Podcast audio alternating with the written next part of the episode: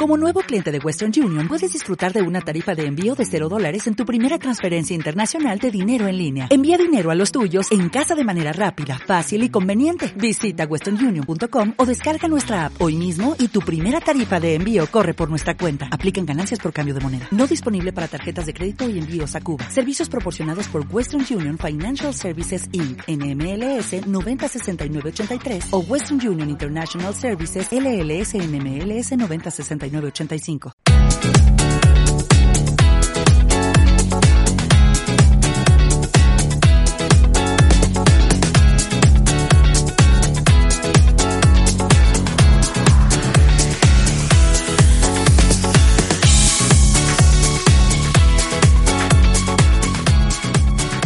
Muy buenos días y bienvenidos un día más al primer fichaje en CDM Activa Radio, tu radio más social, la más social de toda Castilla-La Mancha. No lo olviden, sintonícenos ya.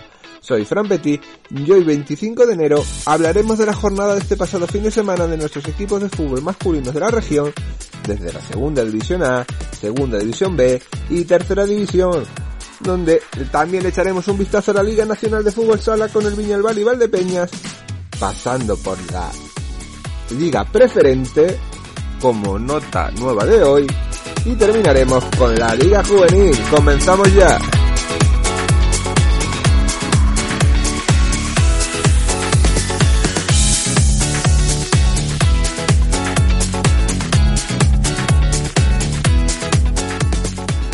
...25 de enero... 25 de enero ya. Este mes pasa muy rápido, por lo menos para algunos bastante. Pero aún con este tiempo loco y algunos encuentros aún aplazados, aquí otra semana más, estamos lo del primer fichaje en CLM Activa Radio. Ronco la mayoría, como decía el otro día, para este repaso a todos nuestros equipos manchegos, comenzando con Luis Navarros en Segunda División A, con el Albacete Balompié, que venció sufriendo y con alguna polémica arbitral al Real Zaragoza. Pero cuéntame, Luis, antes que me quede sin voz, cómo se desarrolló dicho encuentro. ¿Qué hay, Fran? Saludos, buenas tardes. Si nos callamos, seguramente aún podemos oír el llanto de algunos aficionados zaragocistas tras la agónica victoria partido de infarto en el Carlos Belmonte que se saldó con un 1 a 0 para el Albacete. Victoria importantísima ante un rival de los nuestros. Polémica arbitral, eh, justificada, totalmente justificada, no lo vamos a negar. Pero de eso entendemos mucho aquí en Albacete, de malos arbitrajes, y no hay que irse tampoco muchos años atrás, porque si no fuera por, por esas actuaciones arbitrales que algunas veces te benefician y en muchas otras te perjudican, este equipo eh, hace dos años podía estar en primera división perfectamente, en vez de estar ahora años, año tras año luchando por mantenerse en el fútbol profesional. Pero en fin, esto es fútbol y algunas veces eh, los arbitrajes te benefician y otras veces te perjudican pero lo que hay que hacer es meter más goles que el rival contrario, que es lo que no hizo el Zaragoza, que parecía empeñado en disparar a, los palos de la meta de Tomeu Nadal. Bueno, que se jugó la jornada 22, con de momento con los siguientes resultados. Fue Labrada 0, Alcorcón 0, Albacete 1, Zaragoza 0, Rayo Vallecano 1, Mallorca 3, Girona 1, Español 0, Lugo 2, Tenerife 0, Málaga 0, Ferradina 2, Almería 2, Sabadell 2, Unión Deportiva Logroñés 0, Oviedo 0, Castellón 2, Sporting de Gijón 0 y Las Palmas 2, Leganés 1. Para hoy queda a las 9 de la noche el Cartagena Mirandés. Ahí tenemos otro rival directo del Cartagena. Y con estos resultados, de momento la clasificación, empezando por abajo, seguimos empezando por abajo, que es donde está el Albacete, está de la siguiente manera. El Albacete se encuentra con 18 puntos y un partido menos. El Alcorcón está con 20 y es el siguiente rival del Alba, ya que juega mañana el partido aplazado por el temporal. El Cartagena está con 20 y el Zaragoza está con 20. Fuera del descenso, el Sabadell con 21 y el Castellón con 22. Es decir, el Sabadell está 3 por encima del Albacete y el Castellón 4. Así que mañana tenemos pues otra final. Pero bueno, que si hemos jugado la mitad de los partidos de la liga y ya todo lo que va viniendo son finales, mal asunto. pero al final eh, se trata de, ganar. Se ganó eh, el viernes y, yo creo que se puede ganar también mañana. El Albacete se presentó en el Belmonte con un 4-4-2, con Tomeo Nadal en la puerta, con una defensa formada por Alberto Benito, Boyomo, Gorosito y Fran García. En el centro del campo estuvieron Carlos Isaac, Karim, Eddie Silvestre y Fuster, y en la delantera Zozulia y Álvaro Peña. También pudimos ver sobre el terreno de juego a Álvaro Arroyo, a Jan Jules, a Diamancá, al fichaje Tana y a Diego Caballo. Por cierto, partidazo de Jan Jules, que entró justo en el minuto 48, jugó la segunda parte prácticamente era partidazo del, del medio centro camerunés. Gol de Manu Fuster de penalti en el minuto en el minuto 27. Penalti polémico de Vigaray, que algunos decían que sí, juego peligroso, que sí tal, pero al final, eh, con el reglamento en la mano eh, y con el sentido común, eso es penalti. Lo transformó por el centro, un disparo tampoco muy fuerte, pero con mucha decisión, Manu Fuster. Eh, Zaragoza dio en los últimos minutos cuatro palos. Bueno, si pudisteis ver el partido, milagro que el Albacete no encajara gol. Pero bueno, hubo una expulsión de, eh, por roja directa Álvaro Arroyo, también una expulsión de estas de las que hay ahora con el VAR. da un pase a, su compañero y dejando el pie suelto le da un plantillazo a Narváez. Bueno, pues sí, es expulsión. Mm, pero no sé, hace un año a lo mejor no lo era, año, año y medio. En fin, que lo hecho, hecho está. El Albacete ganó y mañana juega contra el Alcorcón a las 7 de la tarde a seguir avanzando y progresando para quedarnos en el fútbol profesional. Saludos. Muchas gracias Luis y te emplazo al día de mañana para hablar de la previa contra el Alcorcón porque el ritmo no para como decía la canción, como tampoco para ese ritmo en segunda división B y tercera división a no ser que te llamen la roda, eso sí, donde se pudo observar en dicha tercera algún que otro encuentro interesante, otros como Manzanares recuperando partidos aplazados contra la Solana, ya saben que esta división en este año difícil es muy complicado cogerle el puntillo, pero seguro que nuestro director del primer fichaje Jesús Valencia está contento viendo al manchego de Ciudad Real líder de su subgrupo, ¿verdad Jesús? Hola Fran, ¿qué tal? Buenos días queridos oyentes de CLM Activa. Vamos con, a repasar la jornada de Segunda División B y Tercera División. Un lunes bastante frío y lluvioso en toda Castilla-La Mancha. Y bueno, como bien decía Fran, un lunes diferente. El Club Deportivo Manchego Ciudad Real, mi equipo, es actualmente el líder del subgrupo A tras la victoria ayer en, en, el José Copete ante el Huracán de Balazote, aprovechando el tropiezo del filial del Albacete. Eso sí, el Club Deportivo Manchego Ciudad Real lleva un par de partidos más que, sus rivales y tres más que otros y bueno, de momento las cosas están saliendo bien para el equipo de Michel Carrilero y, un año ilusionante el que nos espera. Como decía, vamos a analizar la segunda división B.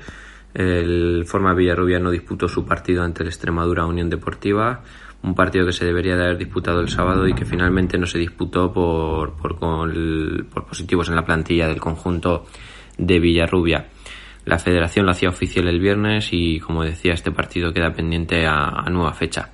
El domingo sí se jugaron los partidos de nuestros representantes, mm, con victoria del Club de Fútbol Talavera en su visita al Melilla, 0-3, Góngora de penalti hacia el primero y un doblete de Severio en la segunda parte sentenciaba el partido para, para el conjunto cerámico. El conjunto talaverano seguirá tercero en la clasificación, pero iguala más la parte, la parte de arriba.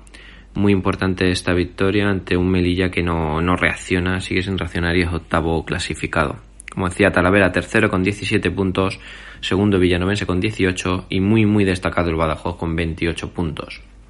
En el derby castellano-manchego que se jugaba en el Paquito Jiménez, victoria del Socuellamos por un gol a cero ante el Villarrobledo con un solitario gol de Antonio Mejías en el minuto 15 de la primera parte. Partido muy igualado, escaso de ocasiones. Fueron mejores los socoyaminos que finalmente se llevaban los tres puntos en juego. El Socollamos es noveno con 11 puntos. El Villarrobledo queda colista con 4 puntos y cada vez lo tiene más complicado para salir de ahí abajo. En tercera división, Un partido se disputaba el sábado, era el derbi albaceteño que se disputó en la ciudad deportiva Andrés Iniesta, con tablas en el marcador, empate a cero entre el Atlético Albacete y el Atlético Ibañez, partido donde fueron mejores los, el filial. Lo intentó más, estrelló ante, ante el Atlético Ibañez, que parece que está reaccionando estas últimas semanas y que parece que poco a poco va recuperando sensaciones de años anteriores. El resto de la jornada se disputó el domingo en la matinal, victoria del Azuqueca por un gol a cero ante el Madridejos, empate a cero entre el Manzanares y la Solana, como bien decías, este partido recuperado de, jornadas anteriores, victoria del Calvo Sotelo Puertollano 3-1 ante la Unión Deportiva Almansa, mejor el conjunto de Puerto Llano ante un equipo almanseño que lo intentó, pero que no pudo pescar nada en el nuevo Cerrú de Puerto Llano y ya por la tarde se cerraba la jornada con, otros cuatro partidos. Victoria, como decía, del Club Deportivo Manchego Ciudad ante el Huracán de Balazote por un gol a dos. Se adelantaron los albaceteños, pero Gustavo y, y en la segunda parte eh, Castro, Pichichi de la categoría daban las tres puntos al equipo de Michel Carrilero. El equipo ciudadraleño ha sumado los nueve puntos en juego esta semana con sus dos partidos correspondientes a, a la liga, más uno que tenía aplazado. Por lo tanto, semana de oro para el conjunto de Ciudad Real. El Club Deportivo Torrijos derrotaba 2-0 en el San Francisco al, Club Deportivo Pedroñeras. Muy buena dinámica también la del conjunto de, Torrijos, que suma tres puntos muy importantes para, seguir subiendo puestos en la clasificación. Y en el anexo de la Solana, Marchamalo 2 y Escas 0, el conjunto de mm, Gallardo, líder de su grupo B, sigue intratable, derrotaba al conjunto illescano que poco podía hacer ante, ante el conjunto de Guadalajara. Y se cerraba la jornada con el partido para mí más interesante. Guadalajara 2, Toledo 0. Los alcarreños suman y siguen tres nuevos puntos y los colocan segundos en la clasificación a tan solo dos puntos del, del Club Deportivo Marchamalo. Esto es todo lo que nos ha deparado esta jornada en el grupo 18 de tercera división y en segunda división B iremos comentando los más detalles de lo mismo a lo largo de la semana. Muchísimas gracias a todos. Fran, de nuevo te doy la palabra y que disfruten de este lunes. Hasta mañana Jesús, pero tenemos que meternos con el fútbol sala, con el Viñalbal y Valdepeñas, ya que el dichoso, el maldito, el odiado COVID y una decisión para mí gusto y creo que para muchos demasiado tardía por parte de la federación nos robó un gran encuentro ante el Pozo Murcia. Y no sé, Javier Heredia, cuéntame ahora después, el Pozo que ha dejado esta decisión, este no partido, y así como las dudas que hay sobre el equipo visitante. Muy buena, Fran. Estamos aquí otra vez de nuevo. Hoy lunes. Y nada, para analizar lo que hubiera sido el partido de Viñal y Valdepeñas Pozo, un partido que en teoría se veía haber jugado el sábado pasado a la una.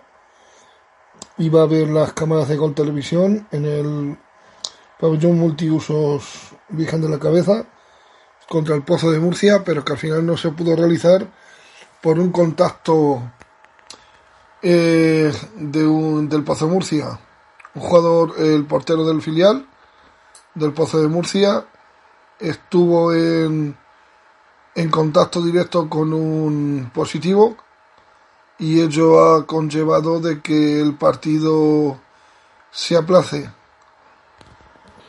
Un Viñalbali que como bien vimos en Gol TV se vio sorprendido sobre todo porque la comunicación de que el partido no se iba a jugar eh, se dictaminó por la mañana el mismo día del partido y aún así los jugadores de los dos equipos salieron a calentar y eso que el Pozo de Murcia se hizo los por los pertinentes PCR mm, un, rato antes de empezar, bueno, un, un, rato antes de, de, empezar a calentar eh, en el partido, yo creo que se lo hicieron por la mañana, dieron todos negativos, pero aún así la federación dictaminó de que el partido no, no se jugara y para mayor cabreo para el Viñalbal y Valdepeñas porque según dicen y o según comentan no el Viñalbal sino rumores que hay el Pozo de Murcia vino con muchísimas bajas al, al partido y era lo que más le interesaba a ellos. Pero una rueda de prensa que dio Diego Giustosi a, a Gol TV pues estuvo comentando de que no era una excusa, sino que ellos querían jugar porque aparte estuvieron calentando en el partido y pero que la federación pues les dictaminó de que el partido se tenía que suspender y se tenía que jugar en otra fecha por el por lo que el caso que hubo del portero del, del filial. También estuvo hablando Fran Sarrejón eh, un directivo del del Poce de Murcia y como bien comentas también estuvo Joel Linares y también David Ramos comentando más de lo mismo y la verdad que pues los espectadores se quedaron con las ganas de ver pues un auténtico partidazo en el pabellón multiuso Virgen de la Cabeza aunque fuera sin público pero es lo, eh, la federación es la que manda dictaminó que el partido se suspendiera y eso fue lo que lo que pasó. Una lástima porque, como bien he dicho, el Valdepeña le podía haber plantado mucha cara al Pozo Murcia y más con las bajas que en teoría traía el Pozo Murcia, pero eh, creo que, que lo mejor, en caso hay que evitar males mayores y como bien te comento, pues como bien dijo Justosi, han jugado, creo que han sido dos o tres partidos con un montón de bajas y que esa no era la excusa pertinente para no poder eh, jugar el partido en el pabellón Virgen de la Cabeza. Claro y conciso, Javier Heredia, veremos por dónde siguen las tornas y cómo se soluciona este entuerto que se ha formado. Quédate un ratito más porque debemos hablar de primera preferente en todas sus categorías, pero Veo a Luis mi vicario, que es el que está mejor de salud de los demás y llega con su camiseta corta como si fuera verano y además sudando los estudios para hablar de qué va a ser si no, pues de la Liga Juvenil en honor nacional preferente y algún que otro encuentro de la Liga Provincial, ya que la Liga Regional Femenina no se pudo disputar. Buenos días, Fran, y buenos días a todos nuestros oyentes. Disculpen si se escucha mucho ruido de fondo, pero hoy tenemos la ventana abierta del estudio y por aquí pasa todo el mundo. Vamos a continuar un poquito con lo que sería el resumen a, este, a esta jornada de, fin de semana, donde ya recordamos el viernes que iba a ser cuanto menos rara y particular, ya que la mitad de nuestros equipos tenían la jornada cambiada o pospuesta debido a estas malas situaciones. Si continuamos un poquito con el recuerdo de, la quiniela previa que hicimos, hay muchos resultados que han sido cuanto menos sorprendentes y yo soy el primero sorprendido en ello. Y es que tenemos que comenzar recordando que, que tanto los partidos que se disputan ya son para sorpresa en esta liga tan rara de COVID, con tantos parones y tantos equipos que no son capaces de disputar más de un partido o dos seguidos, que al final pierden la continuidad. Y por otro lado, los partidos que no se disputan son partidos que tenemos que eh, dejar el recuerdo. Pero bueno, vamos a lo que nos compete y vamos a ver un poquito los resultados de este fin de semana. Si tenemos que, que dar el, el inicio, lo vamos a hacer con la división de honor juvenil. ¿Qué tenemos? que el Toledo, por desgracia, perdió su partido 0-3 en casa contra Unión Archena. Pero por otro lado tenemos lo que para mí es la sorpresa de la jornada, ya que el Talavera por puntos y por clasificación está mejor colocado que el Albacete Balompié, pero debe ser que los derbis el Albacete se crece. Vencía por 3 a 1 al equipo talaverano en un partido en el que los de Albacete fueron capaces de superar a su rival en todas las facetas durante gran parte del encuentro y la segunda parte se les hizo cuesta arriba. Menos mal que el gol de los talaveranos fue casi al final, quedando apenas tres minutitos. Luego, si te bajamos un escaloncito, vamos a la Liga Nacional Juvenil. Liga Nacional donde el grupo número uno no competía y en el grupo número dos teníamos que tanto el Calvo Sotero Valdepeñas no se disputaba como el Sporting de Alcázar Atlético Tomilloso, tampoco. Ambos partidos aplazados y nos tenemos que ir sin duda a los tres que se disputaron. El Albacete vencía por la mínima a lo que es el colista, al Manzanares Cruz de Fútbol, en un partido donde llegó a meter el gol casi más por error del equipo local que por acierto del visitante. Por otro lado, tenemos que continuar con que hubo un empate del Manchego contra la Escuela de Albacete en casa. Y finalmente, un empate que seguro que le supo a muy poquito al equipo de Alberto Serrano, Atlético Portollano, que hasta el minuto 89 consiguió ir ganando 1-2 a la roda y en ese minuto empató. Equipo que recibió los goles tanto en el minuto 45 como en el minuto 89. Seguro que tendrán mucho que trabajar y mucho remedio. La clasificación en la Liga Nacional recordamos que queda de la misma manera.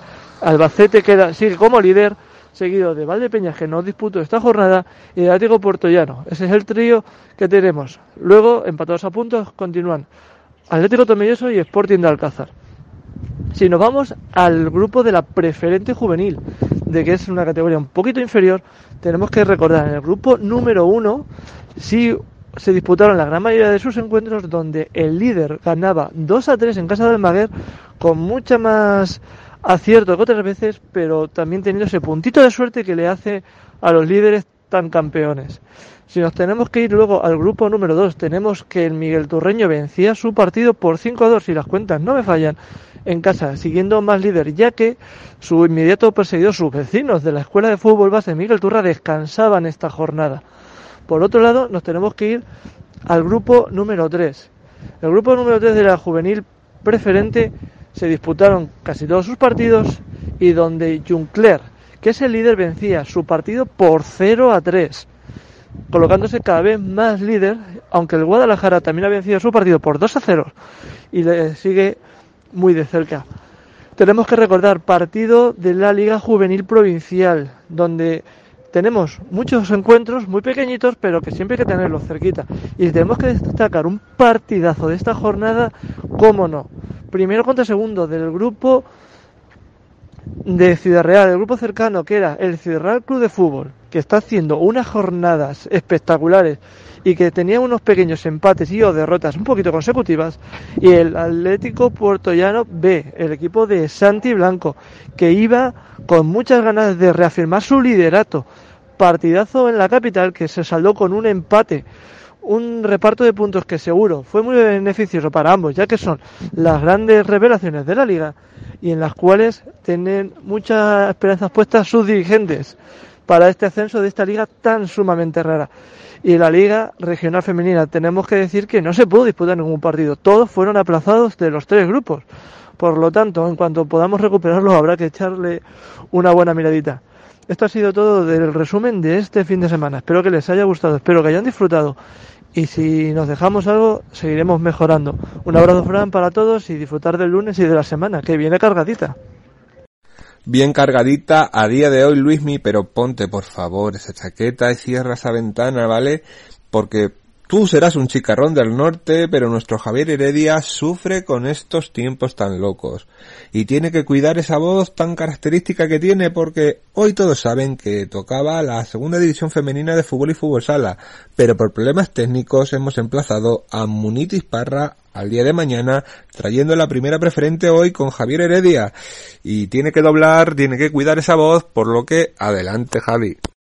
Muy buenas, de nuevo vamos a analizar lo que es la actual primera preferente de fútbol de Castilla-La Mancha, los tres grupos. Sobre todo empezamos a poner el grupo primero. Los resultados fueron los siguientes. Membrilla 1, Munera 0, Quintanar de la Orden 2, Herencia 0. El Cristanense volvió a la senda de la victoria y derrotó a la Gineta por 2 a 0. Atlético Trevilloso cayó en casa por 0-2 con el San José Obrero. El Campillo eh, San Clemente aplazado y el Sporting Alcázar cayó en casa 0-2 con el Atlético Osa. Es decir, que los tres primeros clasificados consiguieron la victoria. Y la clasificación está así. Cristanense 17 puntos, con 13 Quintanar, con 12 Osa, con 11 San Clemente, Campillo, San José Obrero y Munera, con 10 Alcázar, con 9 Membrilla, con 8 Herencia y en los dos últimos puestos Atlético Tomelloso y La Jineta. Vamos con el grupo 2 de la preferente. Descansaba en esta jornada el Urda. Los resultados fueron los siguientes. Almodóvar 3 con Sugra 1. Miguel Turreño 1, Sonseca 0. Toledo B 1, Valdepeñas 0. Orgaceño de Mil Racing Club de Fútbol aplazado. Noblejas, el, el actual líder, derrotó 2-1 a la Unión Deportiva Carrión. Y el Mora ganó 1-0 a la Fuente.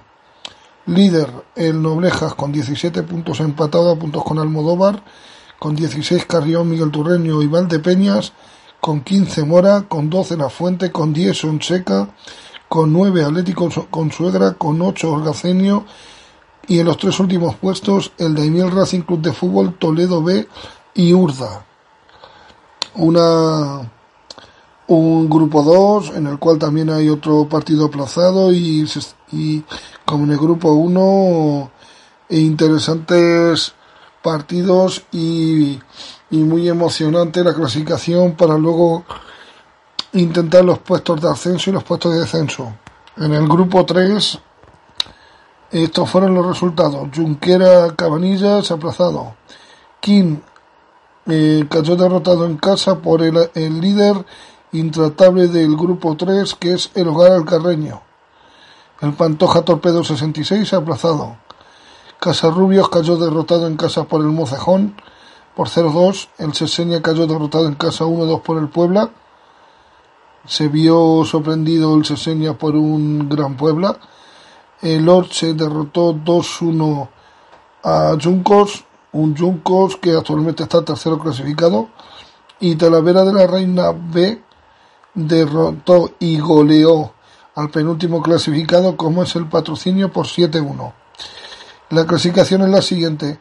Hogar el Carreño 21 puntos, líder intratable, Talavera de la Reina 18, Juncos 17, Torpedo 66 y, y Sporting Cabanillas con 16, Junquera con 14, Pantoja con 13, Mocejón con 12 igual que Seseña, Orche con 11, Casarrubios Balompié 10 con, y los tres últimos puestos clasificatorios, el Puebla con 9, Patrocinio con 9 y el último King con menos 3.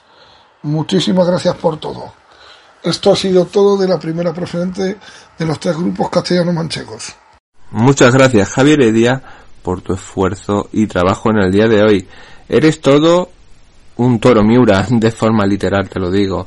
Pero quiero guardarme los últimos minutos del programa de hoy para dedicárselo primero mi tía abuela Encarna que este pasado sábado nos dejó y siempre hay que guardar en la memoria cada momento, cada instante y sonrisas que nos regaló en vida.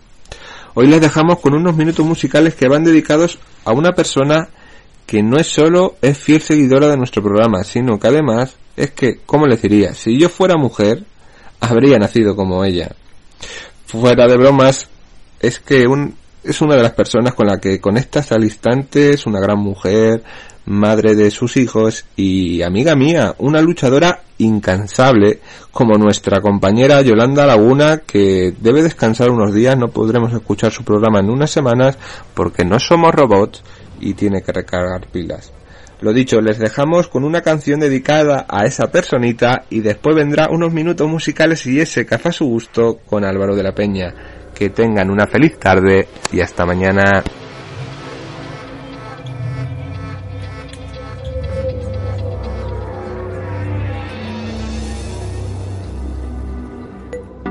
al espejo buscando imperfecciones. No eres la misma de ayer. ¿Quién te puso eso en la cabeza? Una reina como tú no necesita de un príncipe. Necesita de un hombre que la entienda. Yo solo quiero